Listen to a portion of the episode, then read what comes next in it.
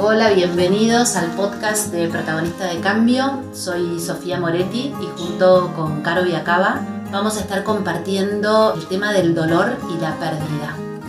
Queremos contarles también eh, desde dónde queremos hacer estas compartidas, diciéndoles que esta es nuestra experiencia, que no es la única verdad, sino cómo nosotros fuimos atravesando estas distintas pérdidas y que tal vez pueda servirles a ustedes como para hacerles más livianos estos procesos.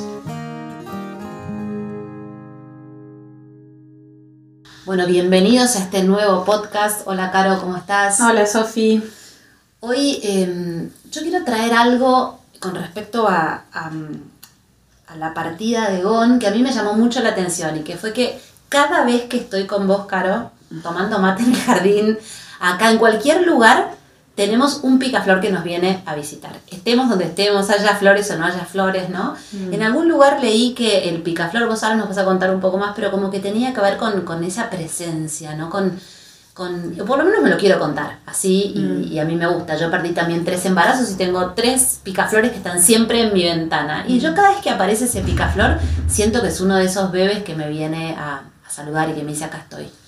Eh, y un poquito con esto queríamos como, como dar el pie para arrancar compartiendo esta sensación de presencia, aunque no estés, aunque tu cuerpo ya no esté acá, ¿no? Y cómo eh, a veces empezamos a sentir eh, a esos seres humanos que queremos tanto cerquita y también adentro nuestro, ¿no? En Mm. nuestro corazón.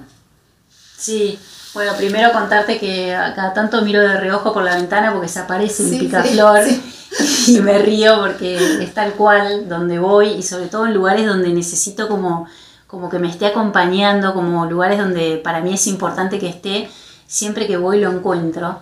Así que eso a mí me, me viene a traer como esto, como su presencia en vida, ¿no? Como esta cosa de que siempre está ahí acompañándome.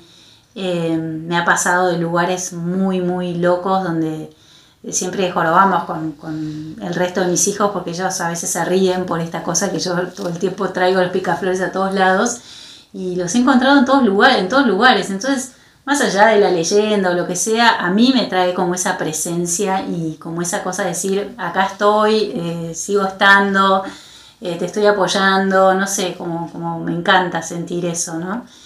Em, Sí, y ahí se me viene también porque estás abierta, ¿no? Sí. Abierta a, a- a percibir Tal como cual. esos signos, ¿no? Porque también varias, muchas cosas me fuiste contando, vos traes lo que Mm. tengas ganas, ¿no? Pero de estar extrañándolo mucho a Gonzalo y que de repente en una campera aparecía una carta, como estar Mm. abierta a una cantidad de, de- de signos donde, donde siento tu presencia. Sí, sí, me ha pasado un montón de cosas, pero principalmente creo que esto que, trae Sofía como que es clave, que es como estar abierta a todas esas señales, ¿no? Y, y estar como viviendo muy el presente, eh, porque cuando por ahí me pasa que muchas veces estoy como, uy, ¿cómo sería así? O bueno, me pierdo el estudiar medicina, ¿cómo sería, cómo estaría hoy con la facultad? O cómo serían mis nietos, o es como que me pierdo en eso y me voy mucho a, a- a- lo que, como era antes, al pasado o al futuro, y me pierdo de vivir el presente, me pierdo un poco de estar como abierta a todas estas señales que continuamente siento que, que están presentes, ¿no? Como esta a veces eh, Lucho cuenta como las flores del camino, ¿no? Como estas cosas presentes, como que nos perdemos cuando estamos en el futuro o en el pasado. Y a mí, bueno, me ha pasado un montón de cosas. Eh, hace poquito me pasó con, con una cuenta que tenía que cerrar en el banco y me llama, en realidad una cuenta que yo ya había cerrado en el banco y me reclamaban como que la cuenta estaba abierta. Bueno, varios mails, qué sé yo, hasta que al final fui al banco, hablé con el, con el gerente y le decía, pero yo ya cerré esta cuenta, bueno, pero si vos la cerraste entonces me tenés que traer el papel que dice que la diste de baja. Y yo decía, ay no, revolver todos los papeles, no tengo ganas. Fui, hablé otra vez, le pedí hablar con otra persona, volví al banco a hablar y bueno, me terminaron diciendo que tenía que buscar ese papel de baja, que era lo único que ellos podían constatar que realmente había hecho la baja. Y yo me volví a casa con una bronca, como diciendo, no tengo ganas de revolver todos los papeles. Bueno, nada, me puse a, a revolver y a sacar cosas y en un momento me senté en la cama y digo, ¿para qué la vida me está haciendo revolver todo esto que no tengo ganas de hacerlo? ¿no? Como me hice esa pregunta. Y de repente, revolviendo cosas y sacando, me encontré con una carpeta donde yo había guardado un montón de cosas de Gonzalo que él había escrito, él en sus apuntes de facultad y todo escribía a veces cómo se sentía, cómo estaba con determinada situación, cómo la estaba pasando.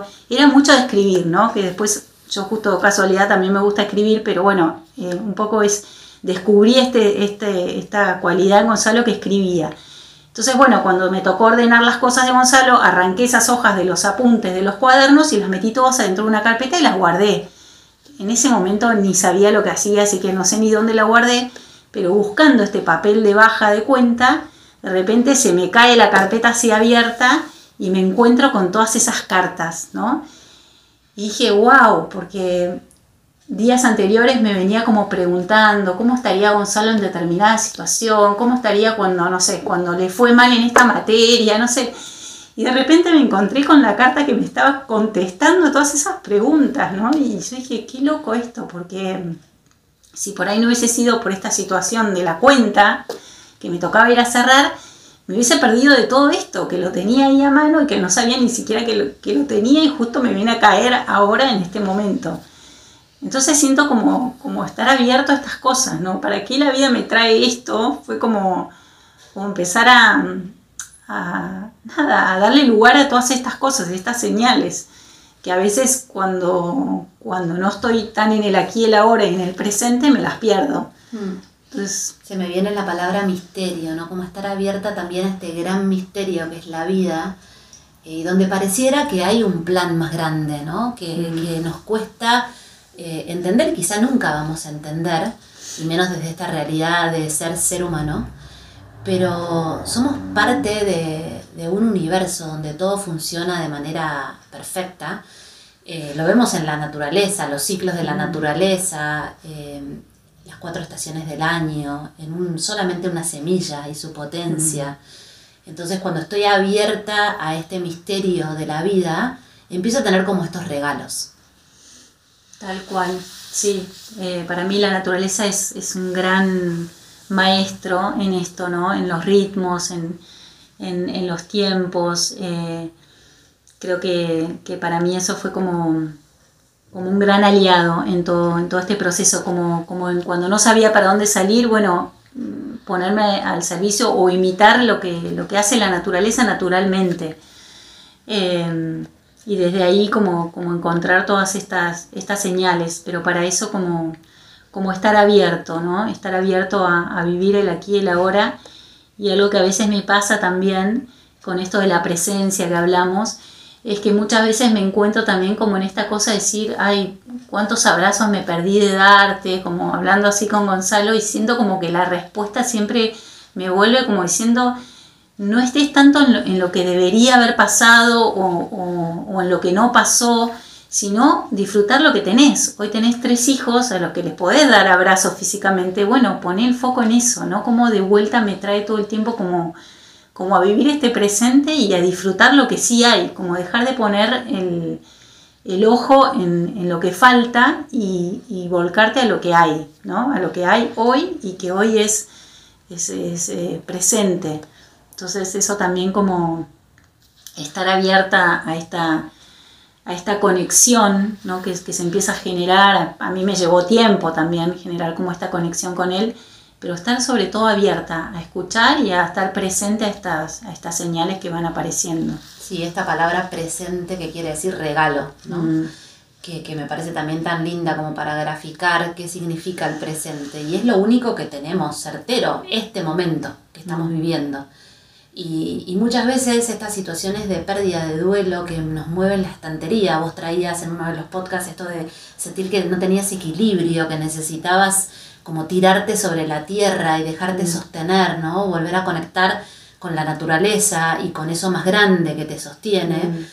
em, también son una oportunidad, o las podemos mirar si queremos, como una gran oportunidad para, para vivir más conscientes para poder disfrutar más de lo que sí hay. Eh, hay dolores, que esta es mi mirada, que quizá eh, no pasan nunca y que aprendo a vivir o voy sintiendo distinto, se van transformando dentro mío, ¿no? Pero como que toda la vida quizá voy a tener esta pérdida en mi corazón y voy transformando lo que voy sintiendo y voy transformando la manera de, conectarme con esa pérdida. Em, y creo que quizá la, la, invitación es a poder como capitalizar el dolor. De qué manera a mi tiempo y a mi ritmo, respetando mis procesos, respetando lo que voy sintiendo y mis emociones, puedo ir eh, capitalizando esto que me tocó vivir. Sí, tal cual. Yo creo que esto lo... Alguien una vez me dijo, como me comparó este dolor como con una cicatriz, no con una herida y como esa herida va como cicatrizando. Yo creo que la, herida la vas a tener siempre, toda la vida. Lo que pasa que lo que se va como, como haciendo es como, como esta cicatrización que cada vez como que se va cerrando más, pero eso no quiere decir que vaya a desaparecer, ¿no? Y eso yo siento que va como, como con el con el pasar del tiempo y trabajando mucho en mí, mucho en el proceso y habilitando y, contando, haciendo un poco todo esto que, que fuimos comentando y compartiendo, siendo que esa herida va como cicatrizando de a poco, que siempre está presente y a veces vuelvo para atrás y se vuelve a abrir 100% y yo, uy, otra vez remontarla, ¿no? Pero bueno, es como que siento que, que todas estas cosas de alguna manera como me van dando paz. Yo creo que en el fondo lo que, lo que yo al menos busco con, con, con esta pérdida es como, como encontrar paz, porque cuando encuentro paz siento como, como armonía en alrededor, como con esta cicatriz que no me la voy a poder sacar nunca, pero, pero sí con paz. Y eso es lo que me da entusiasmo y ganas de, vivir, ¿no? Y hace un rato también hablábamos, no sé si lo comentamos, pero esto como, como a veces esta línea tan delgada de pasar a veces de una tristeza tan profunda también me deja como vivir una alegría eh, tremenda, ¿no? Y, que las dos cosas conviven también. Totalmente. Que, que no porque esté pasando un duelo y que sea reciente o lo que sea, eh, no puedo disfrutar de algo o no puedo vivir intensamente una emoción, una alegría, un entusiasmo, unas ganas de hacer cosas, eh, como que pueden convivir tranquilamente. Justamente siento que el poder darle lugar a esa tristeza y poder llegar hasta lo más profundo y poder vivirla con esa profundidad también da lugar a después, cuando viene la alegría, poder vivirla en esa intensidad tremenda también en lo más alto, como que las dos cosas pueden convivir y una como que habilita a la otra. Totalmente, y ahí em, a mí me, sale como compartir esto de que me toca muchas veces acompañar procesos de duelo y, y como cuando no quiero sentir la bronca, no quiero sentir la tristeza y voy como tapando y hasta incluso, no sé, voy tomando pastillas para sentirme mejor. Eh, o voy todo el tiempo conectándome con el hacer, con el escaparme de eso que me duele, Em, se llega muchas veces al síndrome de la anestesia, donde siento todo poquito. Mm. No siento ni mucha alegría, ni mucho entusiasmo, mm. eh, ni mucha tristeza, ni mucha bronca, ni estoy conectada con el erotismo, no siento nada. Mm. Entonces, también el animarme a vivir el proceso de duelo con lo que venga, me parece tan valioso porque habilita mi mundo emocional por completo. Y todo puede convivir a la misma vez, todo puede estar. Eh, a veces también nos, culturalmente, como que nos juzgamos como en un proceso de duelo voy a estar tan entusiasmada con algo y a la vez tan triste, ¿no? Por la partida de un ser querido. Y todo puede estar, poder darme permiso eh, me invita a vivir, a vivir con mayúsculas, a sentir, a sentir todo y a no estar en un mundo completamente anestesiada, como si la vida pasara por el costado.